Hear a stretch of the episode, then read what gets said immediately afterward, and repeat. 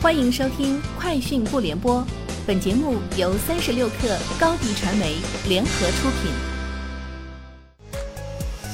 网络新商业领域全天最热消息，欢迎收听《快讯不联播》。今天是二零二一年十二月十号。北京市医保局会同市卫生健康委、市财政局以及市人力社保局，近日印发。关于进一步降低新型冠状病毒核酸检测项目价格的通知，自十二月十一号起，本市公立医疗机构新冠病毒核酸检测单样本价格由五十八元降低至三十五元每次，五样本、十样本混合检测价格同步由每样本十八元、十三元统一降低至八元。三十六氪获悉。如流智慧二零二一智能进化今天在北京举办，会上，百度集团副总裁、百度集团首席信息官李莹宣布平台全面升级，推出如流智能工作平台二点零，同时发布智能知识管理、智能会议、智能工作台三大产品矩阵。Sensor Tower 商店情报数据显示，二零二一年十一月，全球手游玩家在 App Store。和 Google Play 的消费达到七十一亿美元，同比增长百分之七。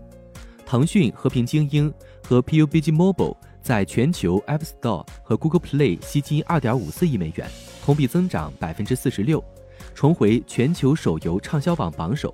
米哈游原神以二点零七亿美元的收入位列榜单第二名，同比增长百分之四十七。据报道，消息人士透露，Facebook 的母公司。Meta Platforms 已经将人工智能团队合并至开发增强现实和虚拟现实产品的 Reality Labs 部门。这一消息也得到了 Meta 的证实。Meta 的人工智能团队此前是负责监督 Facebook 平台有害内容的核心。随着这一调整，该团队将更多的关注与虚拟现实相关的工作。此举还有可能帮助 Meta 解决 Quest。VR 虚拟现实头显应用的内容问题。由于受芯片短缺及限电等政策影响，iPhone 和 iPad 相关组装工厂在今年十月份曾短暂停工，而 iPhone 十三等手机的供应量也比往年减少近一半，从而导致交货时间延迟。供应链危机传导至产业链，众多公司受此影响，部分企业甚至业绩告急。这也为过度依赖苹果产业链的 A 股上市公司敲响警钟。根据美国总统拜登八号签署的一项行政令，美国政府正计划在二零三五年之前停止为联邦车队采购燃油车辆，以加速向使用低碳排放车辆的转型。美国政府目前拥有超过六十五万辆车，每年的采购量大约为五万辆。行政令显示。二零二七年前，政府采购的轻型任务车辆将均为零排放车辆。根据这项计划，到二零三零年，美国联邦政府运营的碳排放量将降低百分之六十五。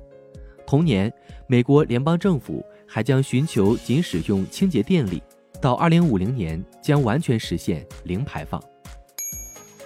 根据特斯拉公司周四向美国证券交易委员会提交的 Form 四表格。特斯拉 CEO 埃隆·马斯克在当地时间十二月九号再次行使股票期权，以每股六点二四美元买入了二百一十六万五千二百四十一股股票，并出售了其中的九十三万四千零九十一股，以支付相应税款。自十一月八号以来，马斯克已累计出售了大约一千一百万股股票。马斯克持有一点七亿股特斯拉股票。按照他公布的出售百分之十持股的计划，他需要出售大约一千七百万股股票。